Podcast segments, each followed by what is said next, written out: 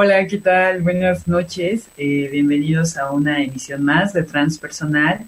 Gracias a Manuel Méndez en la producción del programa, disponible en iTunes, Tony Radio, Spotify, etcétera, eh, como podcast, ¿no? Y todo a través de ocho y media oficial.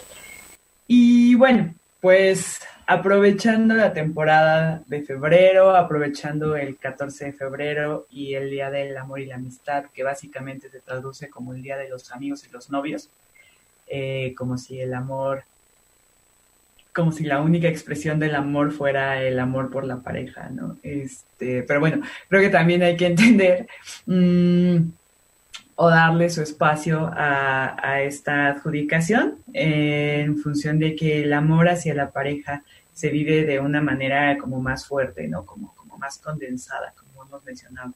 Eh, si, si esta fuera una solución, una solución acuosa, sería súper condensada, ¿no? Con una concentración altísima respecto de las sensaciones y las emociones que pueden llegar a, a vivirse al tener una pareja.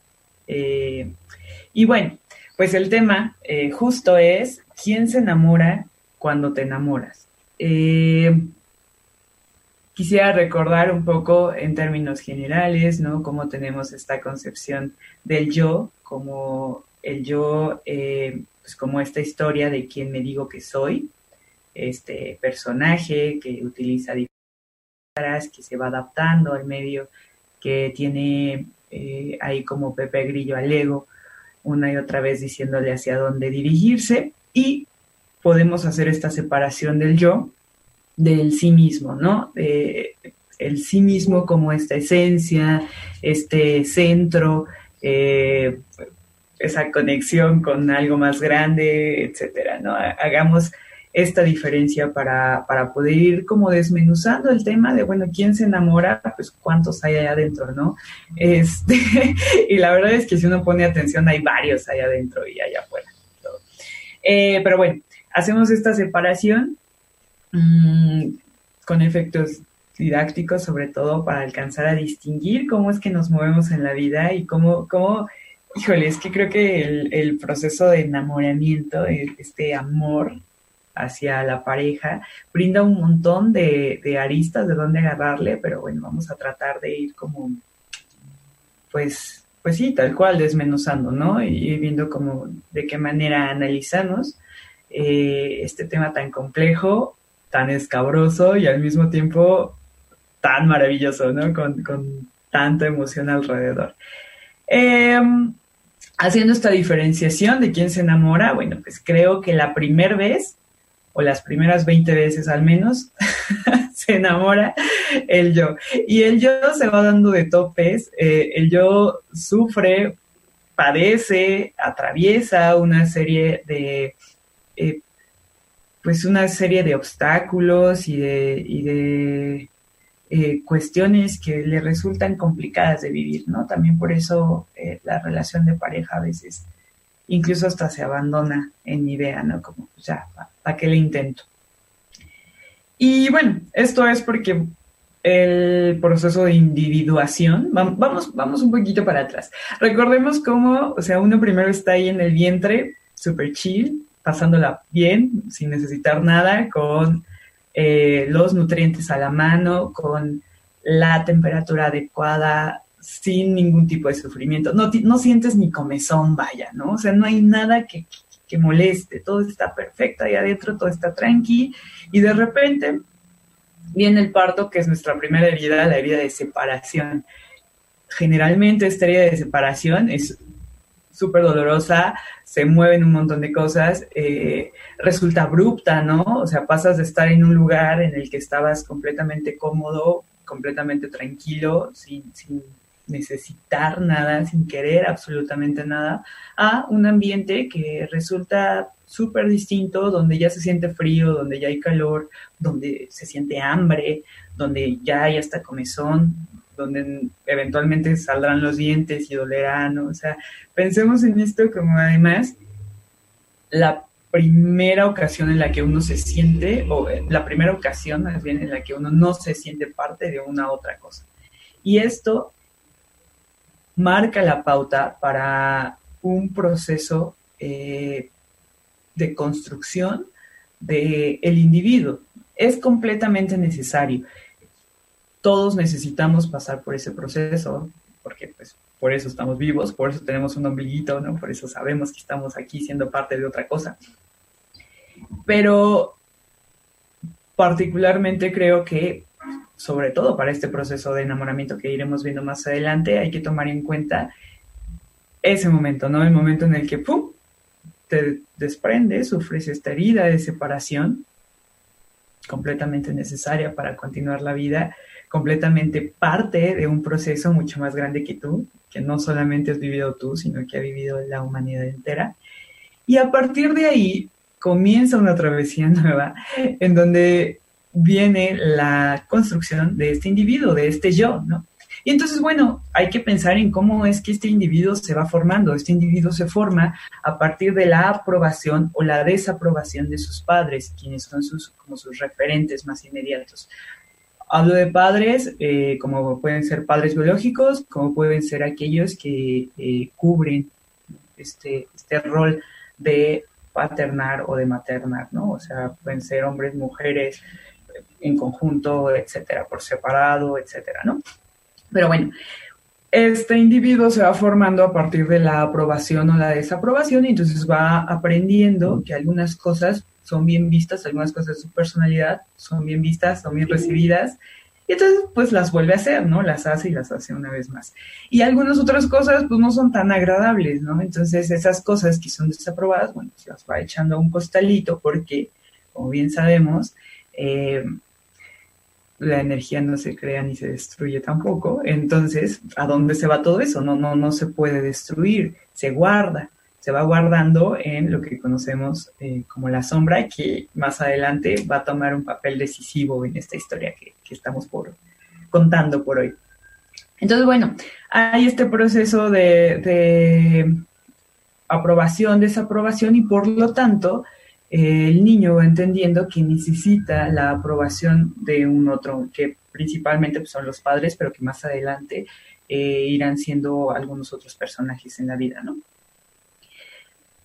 Mm, es bien interesante recordar cómo fue nuestro proceso de individuación, ¿no? O sea, cómo, cómo de niños algunas cosas se nos aplaudían y algunas otras cosas, ¿no?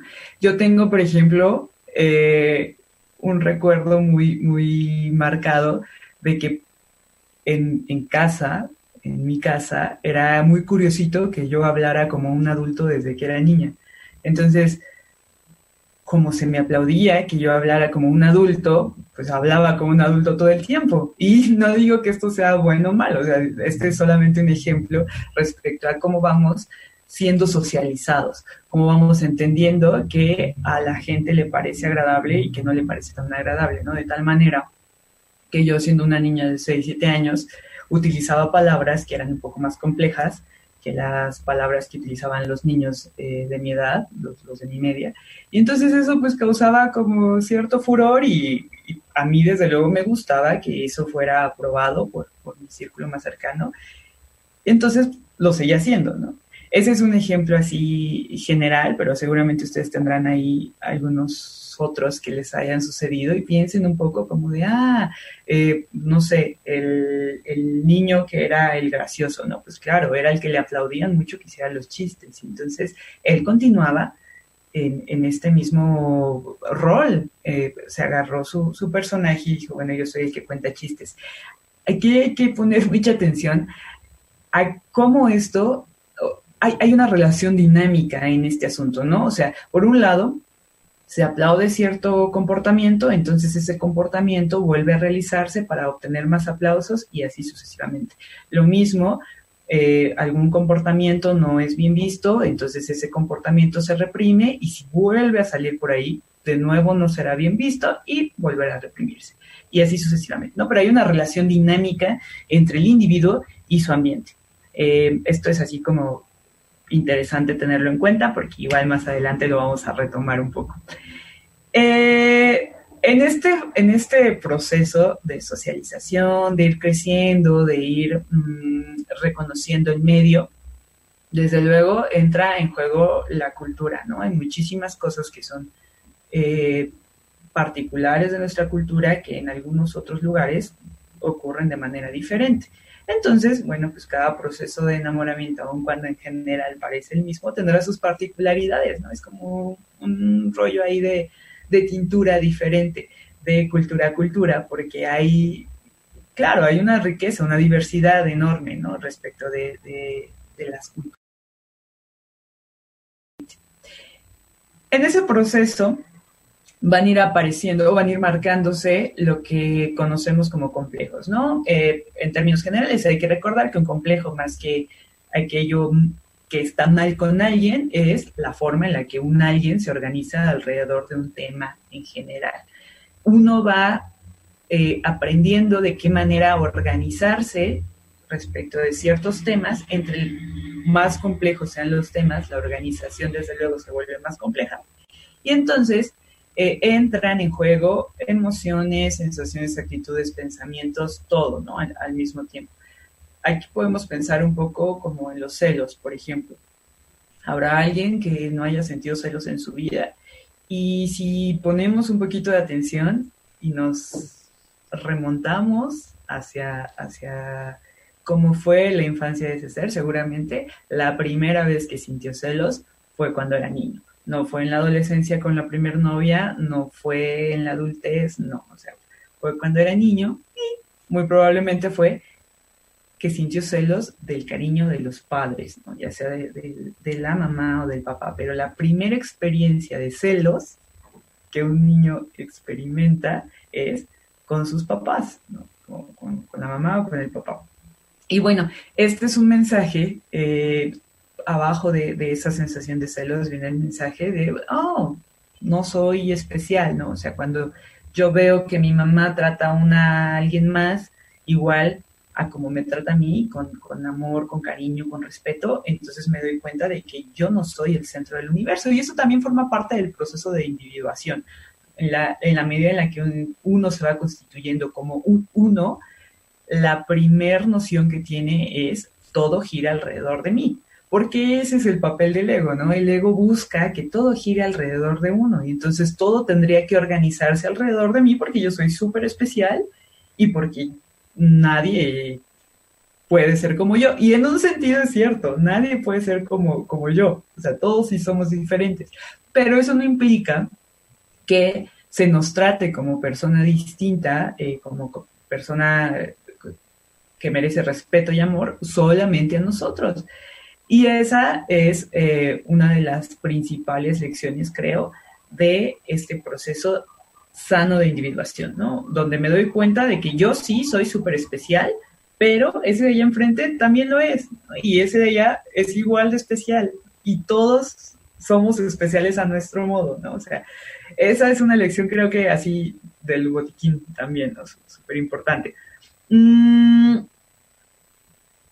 viene también la noción de eh, si soy especial, si soy único y también el, ah, el asunto de ser suficiente, ¿no? Cuando me doy cuenta de que están tratando a un alguien más, más o menos como me tratan a mí, mm, tal vez yo no soy suficiente y no soy tan merecedor de cariño como me lo imaginaba. Eh, esta es una conjetura del yo primigenio, digamos, ¿no? del yo que se reconoce a sí mismo como la última coca del estadio, diríamos. Entonces, creo que es una etapa por la que eventualmente todos atravesamos, algunos a cierta edad, otros un poquito más adelante, pero eventualmente iremos reconociendo que el ser suficiente no tiene nada que ver con que la otra persona se comporte como yo quiero que se comporte, solamente con quien yo quiero que se comporte, ¿no? Porque el yo quiero también tiene mucho que ver con el yo. El yo está, sus funciones son mantener todo como se supone que está, eh, proteger y ah, bueno, huir del dolor y tratar de cumplir los yo quiero, ¿no? Está muy, muy en, el rollo de lo que yo quiero, de lo que a mí me hace falta, de lo que yo necesito, ¿no? Pero muy, muy, muy desde el ego que, bueno, pues está haciendo su trabajo y, y eventualmente, pues, habría que dejarlo hacer su trabajo, nada más no hay que casarnos con esa única forma de estar, ¿no? Mm, la forma en la que los papás tratan o quienes cumplieron la, el rol de paternar es nuestro primer encuentro con cómo se supone que deberían amarme. Que en ese momento no es un cómo se supone, ¿no? En ese momento es, ah, así se ama. Uno sí alcanza a ver que esa es la forma en la que se transmite el cariño. Hay diferentes formas de transmitir cariño, diferentes matices sobre todo, tantas personas hay en este mundo. Eh, y eso creo que también brinda la posibilidad de experimentar muchísimas formas de ser amado y de amar. Pero bueno, los padres son nuestro primer referente y al ser nuestro primer referente, desde luego, eh, eventualmente, de forma inconsciente, uno va a reproducir esa misma manera, ¿no? Así como yo veía que mi mamá me quería, entonces así es como yo debería querer, por ejemplo, ¿no? Así como yo veía que mi papá me quería o no me quería, ah, bueno, pues entonces así es como debería querer, o así es como deberían quererme. Esto no es directamente proporcional, ¿no? Hay que tener bien claro que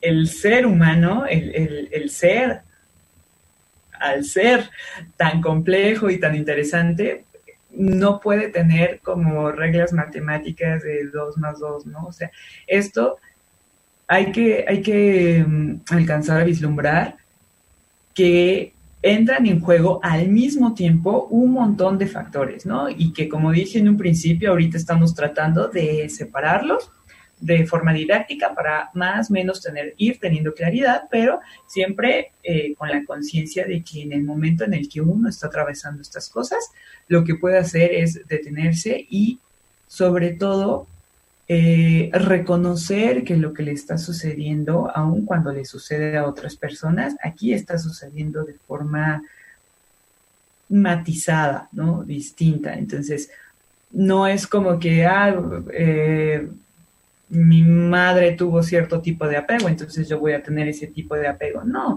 probablemente yo voy a buscar ese tipo de apego en la pareja, ¿no? O sea, no es tan, tan, tan reduccionista el asunto, no, no es tan, tan mecánico, porque no somos mecánicos, por esa sencilla razón. Entonces, solamente como Estoy mencionando esto para que podamos tomarlo en cuenta, para ir espejeándonos también, para ir como reconociendo, mm, esto sí me ha sucedido, eh, esto me suena, ¿no? Eventualmente uno se sorprende hablando como la mamá o como el papá o la figura paterna, este, y entonces más bien que estar buscando en la pareja a la figura paterna o a la figura materna, pues hay como una mezcla ahí especial, ¿no? Y, y, y mágica, siento, ¿no? Muy, muy auténtica, muy dependiendo de, cada persona, de cada yo y de cada constitución.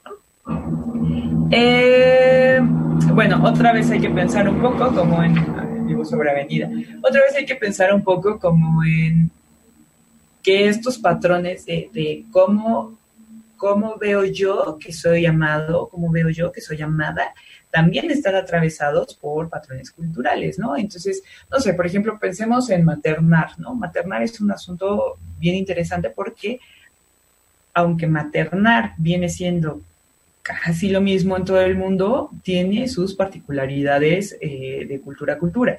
Entonces, también hay que ir reconociendo como, ah, ok, es, este cariño de maternar aquí en mi cultura, en, en mi contexto, por ejemplo, mi contexto de ciudad, no es lo mismo maternar en una cultura en un contexto rural, aun cuando sea el mismo país y aun cuando de todos modos, más o menos los mexicanos somos similares, hay que tomar muy en cuenta que hay estas particularidades y esta socialización, otra vez, ¿no? Es súper dinámica.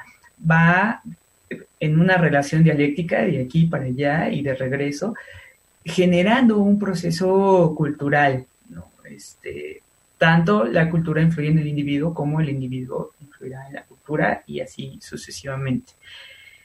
Eh, y bueno, eso como a grandes rasgos, ya tomando esto en cuenta, podemos pasar al proceso de enamoramiento. Ahora sí, el proceso de enamoramiento se da, pues no sé, yo creo que el 90% de las ocasiones en un completo desconocimiento de quién soy yo de verdad, ¿no? Le entro a este rollo de las relaciones amorosas porque además así debe de ser, porque además así es como, como, tiene que suceder en un principio, con completo desconocimiento de quién soy, casi siempre casadísima con la idea del yo, de, ah, esta personalidad que construí, esto soy, ¿no? Y entonces yo soy la psicóloga este, que está ahí buscando una pareja, por ejemplo, ¿no? Pero sin conciencia de siquiera que existe este personaje, este personaje que está súper defendido, que prácticamente está casado con el ego, que está eh, con todos sus complejos, con su sombra y escondida, o sea, de repente uno tiene aquí todo este personaje y ¡prum! le entra al mercado del amor. Y en el mercado del amor uno se encuentra a otro personaje que también viene casadísimo con el yo, defendidísimo de todos sus complejos, con su sombra cargadísima ahí atrás, sin haber reconocido siquiera que existe la posibilidad de que allá adentro, adentro, adentro de todo eso exista un ser esencial y ¡pum! se avienta también, ¿no? Y para la biología, en este momento, las endorfinas harían su trabajo y uno se encontraría con una persona cuyas endorfinas son completamente compatibles con las nuestras y a través del olfato te darías cuenta de que esa es la persona con la que hay que copular para mantener la especie. Pero desde luego, el ser humano es muchísimo más complejo de lo que la biología podría imaginarse. Entonces, eh, para la psicología transpersonal, más bien lo que está ocurriendo ahí es una serie de sincronicidades que te permitieron encontrarte con alguien cuyos complejos encajan perfecto con los tuyos y entonces la bomba, ¿no? O sea, de repente esa persona es todo lo que habías estado esperando, se convierte en todo lo que buscaste y un buen día ya es tu casita, ya es aquel lugar en donde quieres estar eh, abrazada todo el tiempo es muy interesante el nivel de desconocimiento con el que uno le entra al mercado emocional de pareja, porque si uno se detiene a preguntar, eh, bueno, ¿por qué quieres tener una pareja en consultorio, por ejemplo? Ok, ¿para qué quieres tener una pareja? Casi siempre es como, pues para construir algo juntos, este, pues para sentir bonito en el mejor de los casos, eh, para... Eh, esa de para sentir bonita siento que es una respuesta más auténtica que la de para construir algo juntos. Esa es como de cajón. Y no nos damos cuenta de que esas respuestas son respuestas prefabricadas, respuestas que fuimos socializando en el deber ser de la pareja, de para qué tener una pareja, ah, para construir algo juntos, o construir qué, ¿no? ¿Qué quieres construir? Y eh, el modelo prefabricado que hemos aprendido a socializar respecto de lo que se espera de tener una pareja y de ser una pareja, es un modelo obsoleto, ¿no? Es un, es un modelo caduco y es tan obsoleto y tan caduco, o sea, no es algo que diga yo, pues uno observa alrededor y se da cuenta de que la monogamia resulta que no era para todos, la heterosexualidad no era para todos, eh, no sé, el, de repente ese modelo tradicional ya no encajó, ¿no? La, misma sociedad, con sus individuos interviniendo en ella, nos demostraron que ese modelo prefabricado no funciona, ¿no? Así, de simple, no funciona. Y entonces bueno, pues qué es lo que sí funciona. Y aquí viene lo interesante, ¿no? Cada quien tiene que ir descubriendo qué es lo que sí funciona para uno. Pero para eso necesita darse de topes dos o tres veces con este proceso del mercado emocional que les decía, ¿no? Mm, no sabemos quiénes somos, no sabemos cómo nos gusta ser amados. Tenemos de bote pronto la referencia de, los padres, como les había comentado. Tenemos ese contexto, ¿no? Pero siquiera me he detenido a preguntarme, mm, ¿sí me gustaba que me quisieran así o, como que no? ¿O me sentía cómoda? ¿Me sentía segura? El asunto de revisar cómo fui amada o cómo no fui amada en la infancia, no nada más despacharle la culpa a los papás, ¿no? Y decir, ay, qué mal hicieron su trabajo.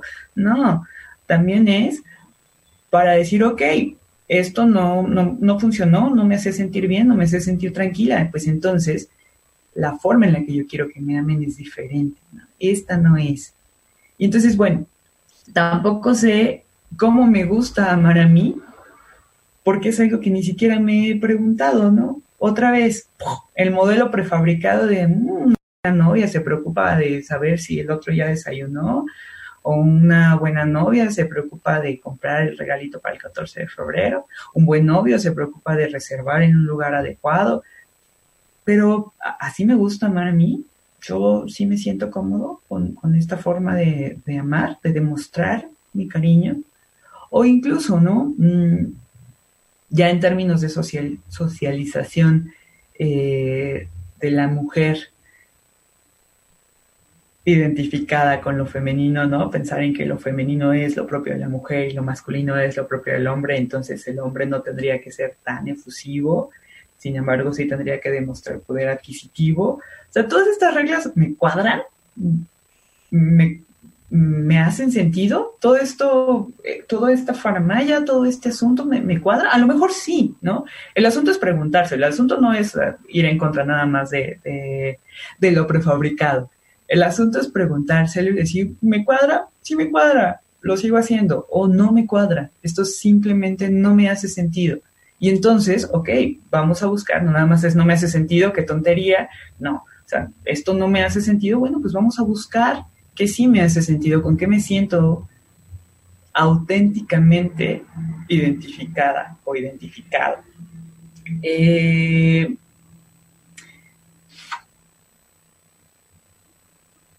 durante el proceso de enamoramiento, las máscaras se ponen a todo lo que dan. Como, como nada más ahí de, nota al pie, las máscaras como esta facilidad que tiene la persona para comportarse de cierta manera frente a un grupo en particular, comportarse de otra forma frente a otro grupo, ¿no? O sea, cosas que tenemos ahí como muy vistas, ¿no? Uno no es la misma persona cuando está con la familia que cuando está con los amigos. La, imagínense una oficina sin máscaras, ¿no? ¿Qué cosa sería? Bueno, la máscara como este recurso eventual que uno tiene para transitar el mundo como lo conocemos. Entonces, bueno, en particular, en el proceso de enamoramiento, en las primeras citas, sobre todo los primeros dos meses, pero desde luego puede variar de, persona a persona, cómo se ponen las máscaras, ¿no? O sea, ahí la máscara es la máscara de la galantería, de eh, estar al servicio del otro, de mostrar lo más bonito que uno tiene para dar. Y eso creo que también es un proceso muy natural que igual debe explorarse. Uno va conociendo mucho respecto a mm, cómo, cómo puedo yo llegar a ser súper agradable, cómo puede el otro llegar a ser súper agradable también. Es interesantísimo de veras poner atención a ese momento y entonces o sea, ¿a qué hora me puedo levantar para arreglarme, para estar lista, para ir no sé qué, ¿no? Y a qué hora eh, me puedo yo poner ahí a picar la fruta o lo que sea para que el otro. O sea, de cuántas cosas estoy yo eh, armada, ¿no? Como, como dispuesta para, para este proceso, ¿no? Para mostrar la cara más bonita, de qué manera puedo maquillar en diferentes aspectos. Pues, pues, sí, poner la cosa coqueta, ¿no? ¿Cómo puedo yo poner esta cosa bien coqueta? Y, creo que también es muy rico en nutrientes, sí, es súper nutritivo ponerle atención a este, a este proceso. Mucha gente dice como de que, ay, bueno, estás ahí mintiéndole al otro, ¿no? Y ocultándole tus caras malas y no sé qué. Pues sí, probablemente, ¿no? Pero también, en otro sentido, alcanzas a descubrir mmm, qué cosas, ¿no? Sí se pueden hacer y qué cosas ¿qué cosas se está dispuesto a hacer? Así, ¿no? Sencillo. Eh, durante este proceso de la conquista también, desde luego, como habíamos comentado, pues atraviesa la cultura, los modos, las costumbres, etcétera, ¿no? Y entonces, si uno vuelve a vivir este proceso de enamoramiento y lo puede volver a vivir muchísimas veces, aunque por ahí la gente diga que no, puede vivir muchísimas veces, es otra vez un momento en el que puedo llegar a aprender muchísimo respecto de mí misma, ¿no? O de mí mismo. ¿Qué tanto me siento yo cómoda con este estar poniendo la cara buena todo el tiempo? ¿Cuánto tiempo aguanto poner la cara buena, ¿no? ¿Cuánto tiempo aguanto traer esta máscara de sonrisa, cuánto tiempo ya se me está saliendo el... ¿Cómo, ¿Cómo ocurre este proceso? O sea,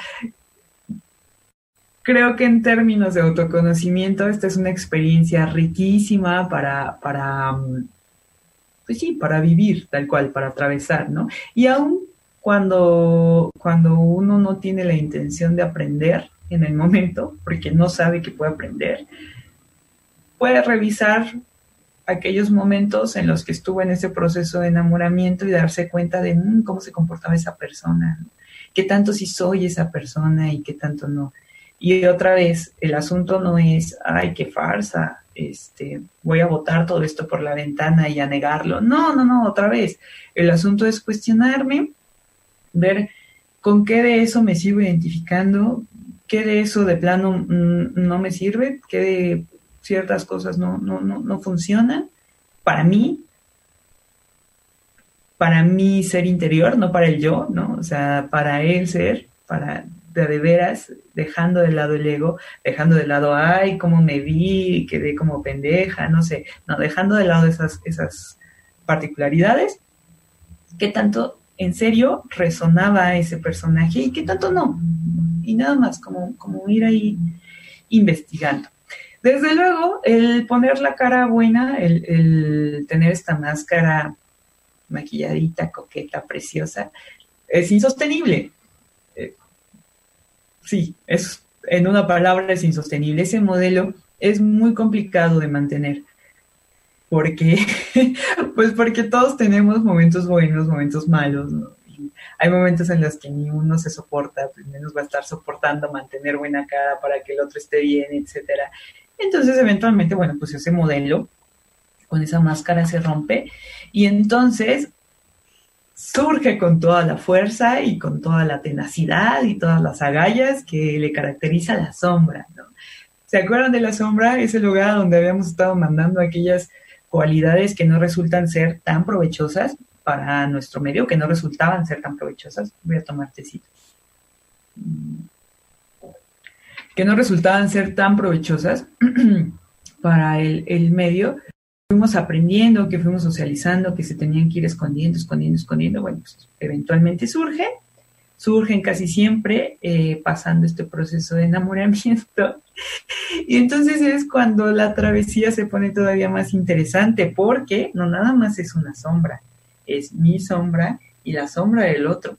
Pero acuérdense que además también llevábamos el personaje y el personaje del otro con sus múltiples máscaras. Y no nada más eso, como si no fuera suficiente, ahí viene uno cargando todos sus complejos y la forma en la que cree que debería ser amado, pero ni siquiera sabe si así es, etcétera, etcétera. Entonces imagínense toda esa conjugación en una relación que resulta ser súper importante, porque además hay que reconocer que la relación de pareja nos brinda la sensación de pertenecer a un algo más grande y aquí nos reencontramos con una sensación que no habíamos tenido no de manera tan intensa desde que estábamos en el vientre, ¿no? Entonces de repente, acuérdense bien este proceso de separación de la madre, esta herida de separación, uno va ahí construyéndose como individuo, dándose de topes, medio socializando cómo es como debe de ser,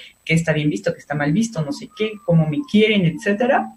Y de repente, ¡pum!, se encuentra con un alguien que le hace sentir que ya pertenece a un algo más grande, ¿no? Y entonces ufas, qué tranquilidad, ¿no? De repente ya no soy un ente aislado, de repente ya soy un algo que pertenece a un algo más o a un alguien más. Cuando la gente dice soy tuyo, más allá del concepto de propiedad privada, que ahorita vamos a hablar también de eso, se siente siendo parte de un algo más grande y esa es una necesidad humana intrínseca, ¿no? De ahí la necesidad de la espiritualidad.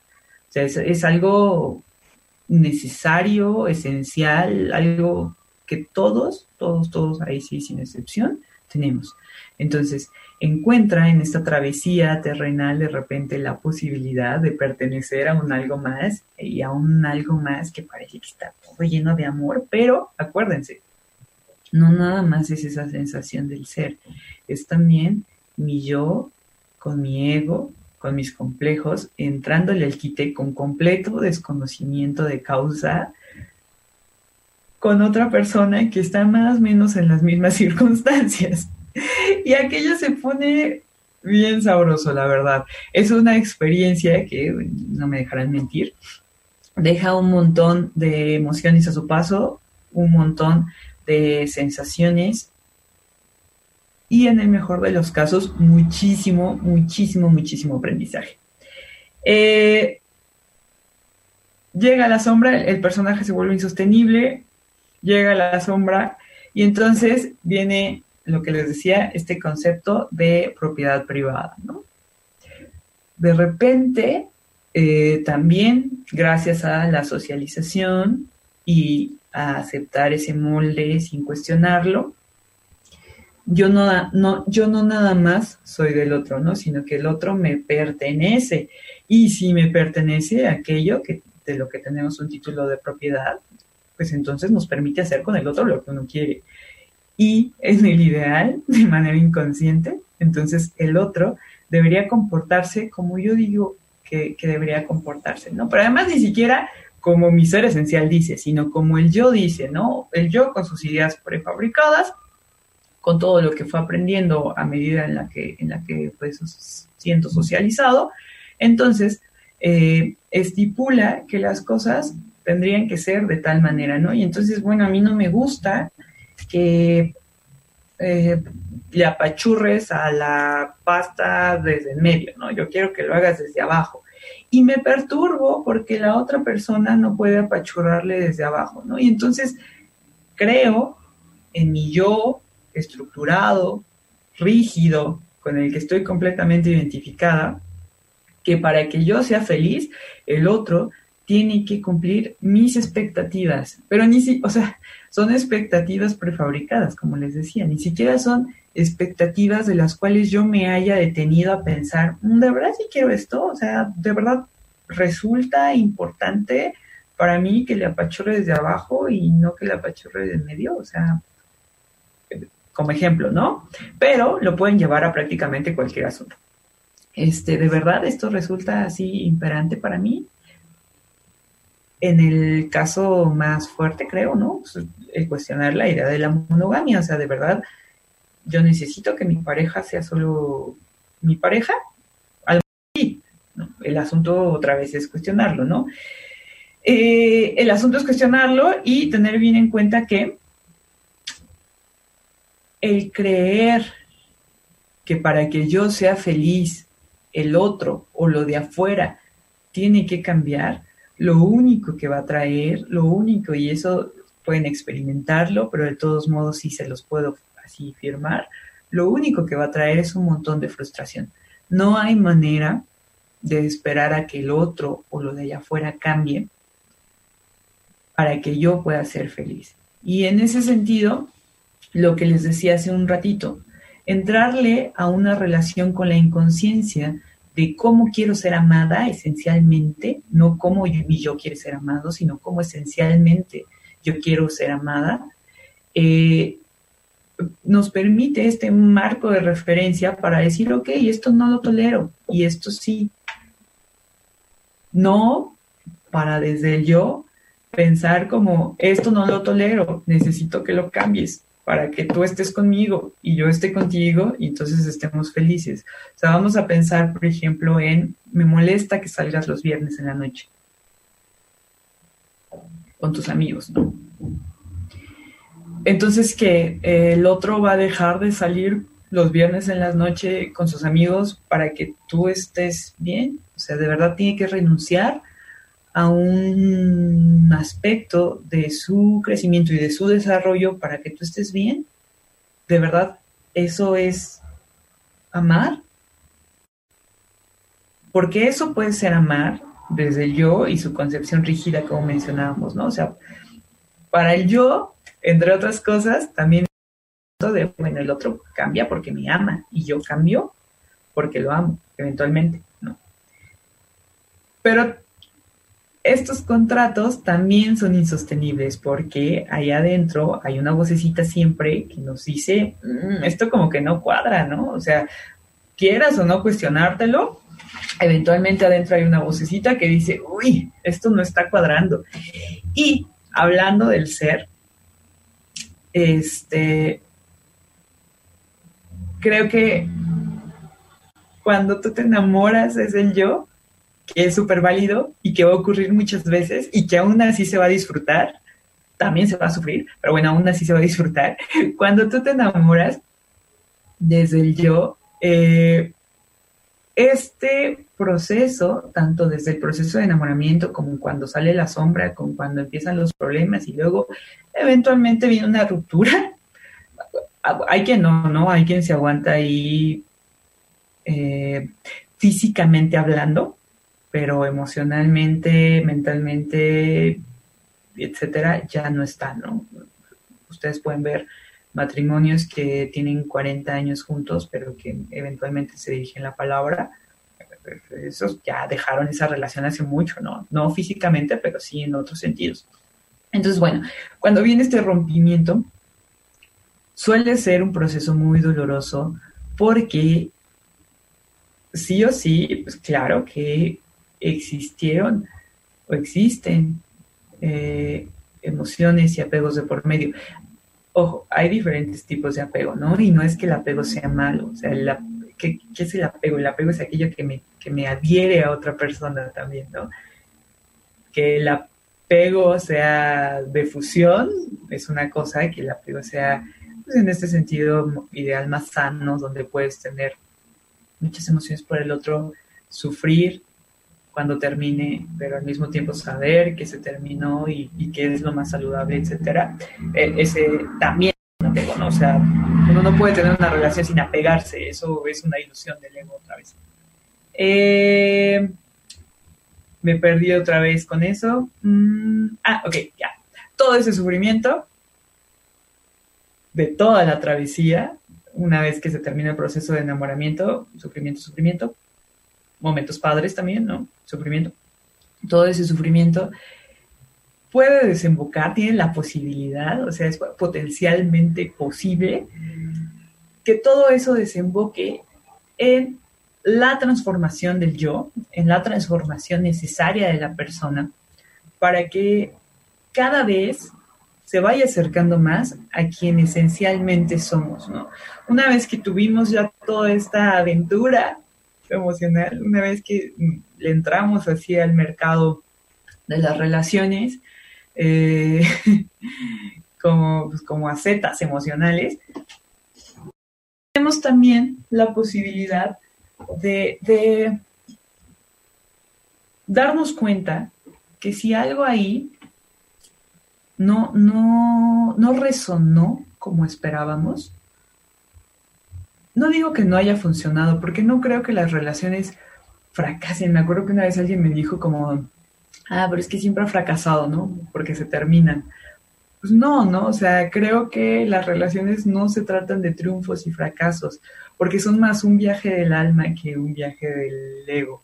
Entonces, en términos de viaje del alma, esa es la posibilidad de descubrir ahora sí desde la conciencia cómo me gusta ser amado, cómo no me gusta, cómo me gusta amar a mí esencialmente, esa cosa de ahí adentro, cómo puedo llegar a ser feliz con la felicidad del otro sin necesidad de que el otro esté haciendo lo que yo quiero que haga. tenemos la posibilidad de experimentar también. Mm, como que así no era, pero como que de este lado más o menos esto sí funcionó, esto sí me gustó. Y entonces ir transformándonos, que a fin de cuentas es, creo, lo que venimos a hacer a esta vida, ¿no? Tenemos un punto de aquí y acá, y en ese transitar, la posibilidad de transformarnos una y mil veces, ¿no? De ir cambiando, de ir modificando, de, ir quedándonos con cosas que sí funcionan, de ir soltando eventualmente cosas que ya no sirvan tanto. Eh, y el descubrir cómo quiero yo compartirme con un otro, creo que, creo que solo puede conocerse, aprenderse, compartiéndose con un otro, cuidando también cuáles son mis límites, cuáles son mis valores, si la otra persona eh, coincide o no con esos valores, ¿no? O sea, no es nada más como de, ay, pero qué atractivo, vamos a ser pareja, pues no, no, o sea, es como coinciden sus valores y probablemente no coincidan y no tengo por qué hacer que el otro cambie sus valores. En todo caso es como, bueno, aquí no es. O probablemente también reviso y digo, mmm, esto no lo había notado, tal vez sí puedo incorporar este valor, ¿no? Sí, sí concuerda, resuena de de veras, ¿no? Resuena aquí adentro, no nada más en la idea de, del deber ser y de las ideas prefabricadas. Eh, mucha gente dice que las películas de Hollywood y las canciones han causado todo esto respecto a, las ideas ¿no? de, cómo se debe ser amado, de cómo se debe vivir el amor, de cómo eh, el amor debe ser expresado, debe ser atravesado. Pero creo que atendiendo a, lo que les decía respecto de la dialéctica, de esta dinámica que pues, todo el tiempo está como de ida y vuelta, más bien las películas de Hollywood y las canciones pop que normalizan el sufrimiento de la decepción y, y, la entrega total hacia el otro, son el resultado justo de cómo habíamos estado viviendo estos procesos.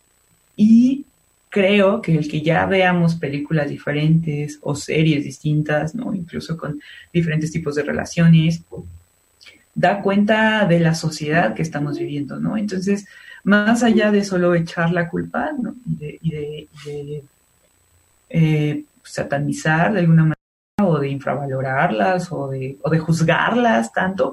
O sea, las películas no se hicieron solas, ¿no? Las películas se hicieron con el propósito de ser vendidas y son vendidas gracias a que concuerdan con una particularidad de la sociedad que marca un momento histórico este, muy preciso. Eso así como, pues no sé, como reflexión general respecto de las películas. Eh, y regresando a la posibilidad de aprender qué quiero experimentar, eh, cómo quiero experimentar el amor, ¿no? ¿Cómo, cómo, cómo es para mí, para mí ahí adentro, la manera de experimentar el amor. Eh,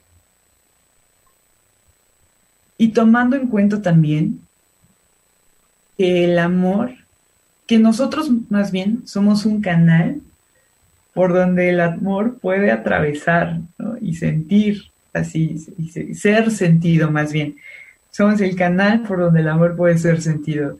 Y desde ese punto de vista, no es, no es que tenga que ser esa pareja, así como eventualmente es este asunto de ese era el amor de mi vida, ¿no? Y entonces no voy a volver a amar.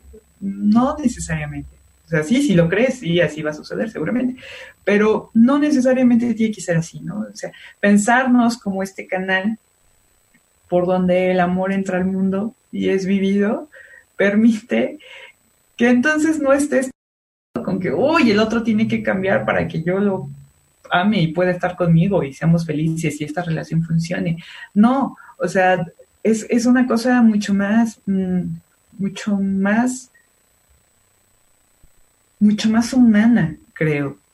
El, el alcanzar a darse cuenta que no tiene que ser esa persona en particular, que si soltamos un ratito la historia que nos hemos contado, que nos han contado y que nosotros hemos ido reafirmando con el paso de los años, vamos a tener acceso a un amor así increíble, ¿no? O sea, inexplicable. Y bueno, quiero cerrar eh, esta, esta historia, este, sí, este programa con una anécdota. Eh, yo tuve un novio por ahí de los 21 o 22 años más o menos, al que quise muchísimo y él me cantaba varias canciones de trova que yo cuando terminó la relación y después de todos estos tropezones no pude escuchar en mucho tiempo, pero un buen día andaba trapeando, porque cuando uno trapea surgen reflexiones muy interesantes, y pasó la canción ahí en el modo aleatorio y entonces yo empecé a cantar la canción y de repente sentí todo ese amor que sentía cuando lo tenía él en, la pantalla este, cantándome esas canciones y ahí me di cuenta de que él fue el medio para que yo pudiera experimentar todo ese amor. Y entonces eso para mí fue un conocimiento maravilloso, ¿no? O sea, si pudiera ponerle un adjetivo sería eso, maravilloso, porque entonces me hizo consciente de que no era él. O sea, sí era él en algún sentido, pero no era él en el sentido más amplio de, de la explicación, ¿no? Y pues nada, a partir de ahí creo que el tener relaciones permite una brecha de conocimiento bien interesante respecto de uno mismo y además tienes enfrente a otro ser que resulta ser un misterio con su yo, su ego, su sombra, sus complejos y su ser esencial, del que prácticamente nunca tendrías por qué aburrirte, ¿no? Entonces, si alcanzamos a desprendernos un poquito de la idea del yo, del cómo deberían ser las cosas, de si, si, si nos soltamos del deber ser, vamos a tener acceso a un nivel de experiencia y de aprender, de aprender de, este, de agarrar, que, que, de otra manera sería imposible, ¿no? Eso es todo por esta noche, les agradezco muchísimo su atención. Eh, yo soy Norma Lilia Garrido, doy sesiones presenciales en la Ciudad de México y pues también doy sesiones online. Mi página es normalilia.com pues nada, muchísimas gracias y bonita noche. Feliz 14 de febrero.